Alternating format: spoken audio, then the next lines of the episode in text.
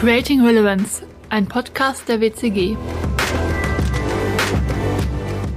Mit dem Credo The Business of Business is Business prägt in den 70er Jahren Milton Friedman für Jahrzehnte die Business Community. Ob er noch Gültigkeit hat und welchen Stellenwert CSR in Unternehmen heute einnimmt, bespreche ich mit meinem heutigen Podcast-Gast. Herzlich willkommen bei Creating Relevance. Ich bin Lea Heustkötter. Begrüßen möchte ich unseren Gast Heiko Janne. Hallo. Hallo und vielen Dank für die Einladung. Sehr gerne. Heiko, als Consultant bei der WCG hast du dich unter anderem auf das Thema CSR, also die unternehmerische Verantwortung von Unternehmen, spezialisiert. Warum? Weil ich glaube, dass das Thema CSR ein großes Zukunftsthema sein wird. Wir erleben gerade, dass die Gesellschaft und auch Politik Unternehmen immer mehr in die Verantwortung drängt. Und äh, wir hier bei der WCG treten ja an, dass wir sagen, wir möchten Unternehmen erfolgreicher machen. Und deshalb wird das Thema CSR oder eine CSR-Strategie auch in Zukunft ein wichtiger Bestandteil von Unternehmensstrategien sein. CSR, also Corporate Social Responsibility, was verstehen wir denn überhaupt darunter? Wir arbeiten bei der WCG mit einem Modell, das sind sechs Dimensionen und das schicke ich direkt mal vorne weg, dass das halt nicht nur ein ökologisches Thema ist. Also die Ökologie ist davon nur ein Teil, aber CSR bedeutet halt auch, äh, dass man sich Gedanken über soziale Themen macht, über Governance-Themen. Das können Compliance-Themen sein, bis rein sogar in das Thema Datenschutz. Du hast es schon angesprochen, Kritiker bemängeln oft, dass CSR in erster Linie Rhetorik ist oder zur Imagepflege genutzt wird. Was sagst du dazu? Also man kann CSR natürlich falsch betreiben oder mit einer Greenwashing-Strategie. Dann würde die Aussage auf jeden Fall äh, stimmen. Allerdings äh, ist davon abzuraten, dass man halt diese Greenwashing-Strategien verfolgt. Das ist absolut kontraproduktiv, vor allem wenn es halt rauskommt. Das kann dann halt negative äh, Folgen sogar fürs Unternehmen haben. Und deshalb ist es halt wichtig, dass man als Unternehmen das halt wirklich ernsthaft betreibt, ehrlich betreibt Beweise für das liefert, was ausgesagt wird. Und deshalb ist es auch wichtig, dass man das Thema nicht als Marketing-Thema sieht, also nicht im Marketing ansiedelt, sondern dass man das als Business-Thema äh, einordnet. Im Idealfall auch oben bei der Geschäftsführung. Seit der Globalisierung verzeichnen wir eine extreme Konzentration von Macht auf Unternehmen. Die größten wirtschaftlichen Einheiten der Erde sind heute keine Staaten mehr, sondern Organisationen und Unternehmen. Damit ist auch klar, die Entscheidungen von Managern haben heutzutage deutlich mehr Einfluss auf das Leben der Menschen weltweit als jemals zuvor. Glaubst du, dass Führungskräfte und Unternehmensentscheider sich dieser Verantwortung bewusst sind und dieser auch nachkommen?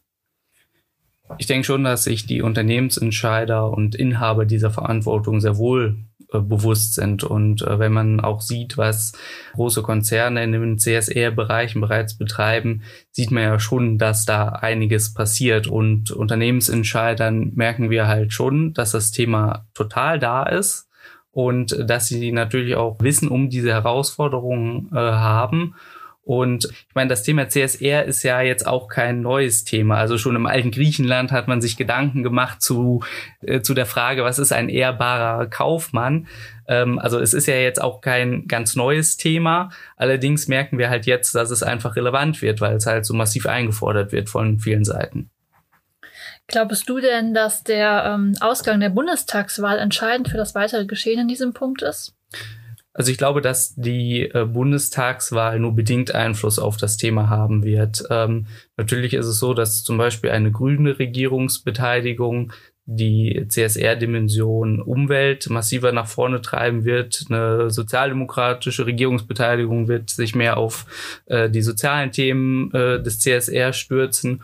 Und von daher ist es einfach so, dass vielleicht die Themen unterschiedlich gewichtet werden je nachdem, wie die Regierung dann halt äh, aussieht.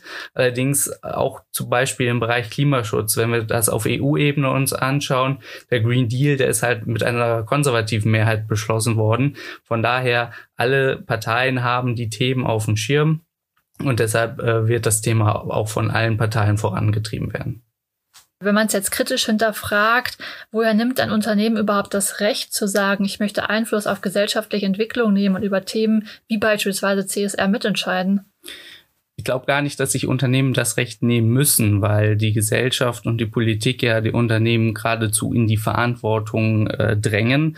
Deshalb ist das total legitim, wenn sich Unternehmen dem annehmen. Sie müssen das ja auch tun. Das hat halt ganz viel mit Verantwortung zu tun. Und von daher glaube ich nicht, dass das irgendwie in irgendeiner Art und Weise kritisch ist, wenn Unternehmen sich mit dem Thema beschäftigen.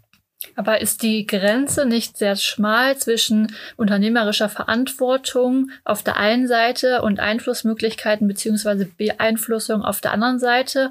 Also kleines Beispiel, ich habe zuletzt gehört, dass Apple jetzt das Gendern zur Normalität macht und man sich eben auch kritisch fragen kann, das ist jetzt auf der Seite ein Thema, was viele Menschen zwar antreibt und wo sich jetzt der Konzern ähm, relativ große Einflussmöglichkeiten bei rausgenommen hat, aber das könnte sich auch in die andere Richtung entwickeln.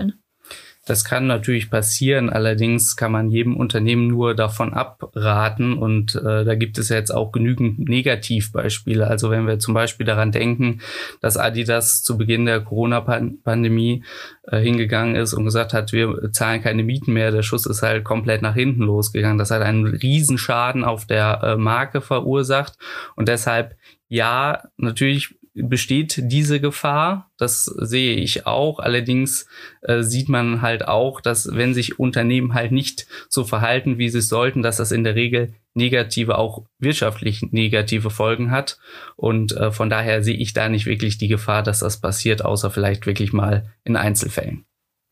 Wenn wir uns jetzt zum Beispiel unsere Zielgruppe äh, bei der WCG, den Mittelstand, angucken, habe jetzt kein wirkliches Bild dazu. Ich hätte jetzt vorher immer gesagt, dass Konzerne wahrscheinlich ähm, dort schon irgendwie weiter sind, was das ganze Thema angeht und der Mittelstand da eher noch hinterherkommt. Entspricht das der Realität oder äh, wie siehst du das? Also aus den Gesprächen glaube ich, dass das Verantwortungsbewusstsein in familiengeführten mittelständischen Unternehmen sogar sehr viel höher sein kann, als es im Konzern ist. Das sind meistens ja dann auch kleinere Unternehmen. Das sind Unternehmer, die, die sehr viel näher dran an den, an den Menschen sind.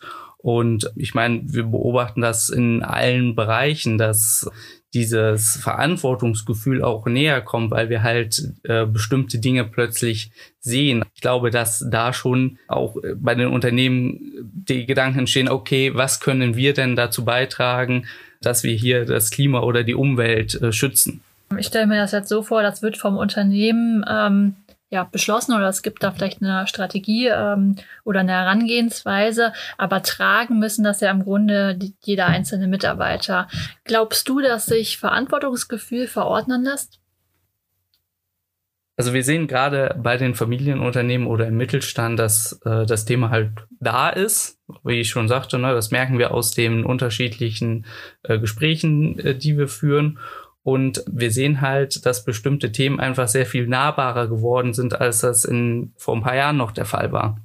Wenn wir uns äh, im Bereich äh, Klimaschutz bewegen, muss man ja nur mal durch den Wald laufen und man sieht die Folgen, weil halt einfach nichts, nicht mehr viel da ist vom, vom Wald und äh, dass äh, bestimmte technische Entwicklungen oder halt auch die, äh, die Nutzung von Social Media dazu führen, dass wir plötzlich äh, Bilder von eingestürzten Fabriken aus anderen Teilen der Welt sehen. Vielleicht sind da immer schon Fabriken eingestürzt, aber plötzlich wird es für uns sichtbar und äh, die Verantwortung oder das Verantwortungsgefühl bekommt plötzlich sehr viel näher, als das früher vielleicht der Fall war. Das ist jetzt die, ich sag mal, menschliche Seite. Wenn wir jetzt die wirtschaftlichen Aspekte betrachten, inwieweit wirken sich CSR-Aktivitäten denn wirklich wirtschaftlich auf Unternehmen aus oder mal ganz banal gefragt, was kostet das Unternehmen? Also eine gute CSR-Strategie wird so ausgelegt, dass die Maßnahmen, die dann dort zur Umsetzung kommen sollen, dass die halt auch immer einen wirtschaftlichen Impact auf das Unternehmen haben. Das heißt, also ein ganz einfaches Beispiel oder ein klassisches Beispiel ist hier schon die Photovoltaikanlage. Ja, das ist halt erstmal ein Invest, aber die Rechnung ist halt oft schnell gemacht, wenn wir sagen, okay, das wird sich äh, nach einer recht kurzen Zeit einfach rechnen. Und das kann man halt auch übertragen jetzt auf die anderen Dimensionen von CSR, zum Beispiel im, im sozialen Bereich. Die Studienlage weist halt darauf hin, dass Unternehmen äh, die in den Bereichen schon aktiv sind, dass sich die Mitarbeiter dort sehr viel mehr mit dem Unternehmen identifizieren. Und das führt dazu, dass sie effektiver sind, dass sie effizienter sind, mehr Engagement zeigen, dass sie auch länger im Unternehmen bleiben. Und das wirkt sich dann halt positiv auf die Rentabilität aus. Du es vielleicht schon beantwortet? Wenn wir ähm, über die Effekte ähm, sprechen, wie kann ich CSR messbar machen? Also CSR Erfolge kann man messbar machen. Und da gibt es zum Beispiel den sogenannten ROSI, den ich sehr schön finde. Das ist der Return of Sustainability Invest. Und der macht das halt genau äh, messbar halt, dass man eine Maßnahme halt, den Invest eines einer CSR-Maßnahme misst und dann kann man dann neben den ROI und neben den EBIT einfach als Unternehmenskennzahl äh, stellen. Und äh, dann sieht man halt auch die wirtschaftlichen Erfolge von CSR. Natürlich auch das Thema Reputation des Unternehmens, der Markenwert. Das wird halt von einer äh, richtigen CSR-Strategie positiv beeinflusst. Stell dir mal vor, ich wäre ein Unternehmer, der sich langsam anfängt, mit dem Thema zu beschäftigen. Was würdest du mir raten? Also als erstes würde ich mir Gedanken über den Ist-Zustand machen, weil es gibt eigentlich kein Unternehmen, was keine CSR-Maßnahmen bereits macht. Sie werden halt nur nicht unbedingt als CSR-Maßnahme gekennzeichnet oder es ist nicht im Bewusstsein, dass es eine ist. Und deshalb kann man hier quasi mal sich äh, hinsetzen und sagen, okay, was tun wir bereits in dem Bereich? Und das ist manchmal sehr überraschend, wie viel da eigentlich schon passiert. Das sind dann ganz gute Anknüpfungspunkte.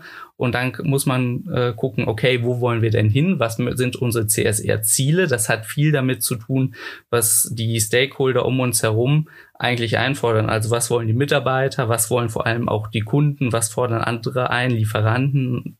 Strategische Partner und dann kann man daraus halt die Zielsetzung definieren, Maßnahmenplan machen und diese Maßnahmen, wie ich gerade sagte, immer so gestalten, dass sie halt auch einen positiven Einfluss auf die Rentabilität haben. Wenn du es in zwei Sätzen zusammenfassen müsstest, was ist das übergeordnete Ziel von CSR? Eine gute CSR-Strategie erzeugt eine Win-Win-Situation. Auf der einen Seite ist halt der, das Unternehmen der Gewinner durch die schon beschriebene Steigerung der Rentabilität. Und der andere Gewinner ist halt die Gesellschaft als Ganzes, sage ich jetzt mal, die halt davon auch profitieren kann. Ich glaube, das war ein gutes Abschlusswort, eine gute Zusammenfassung am Ende. Also recht herzlichen Dank, Heiko, für den ähm, Einblick in ein interessantes und auch weitreichendes Thema. Wenn euch unsere Podcast gefallen hat, dann folgt uns wie immer auf den üblichen Kanälen und ich freue mich, wenn ihr beim nächsten Mal wieder einschaltet, wenn es heißt Creating Relevance.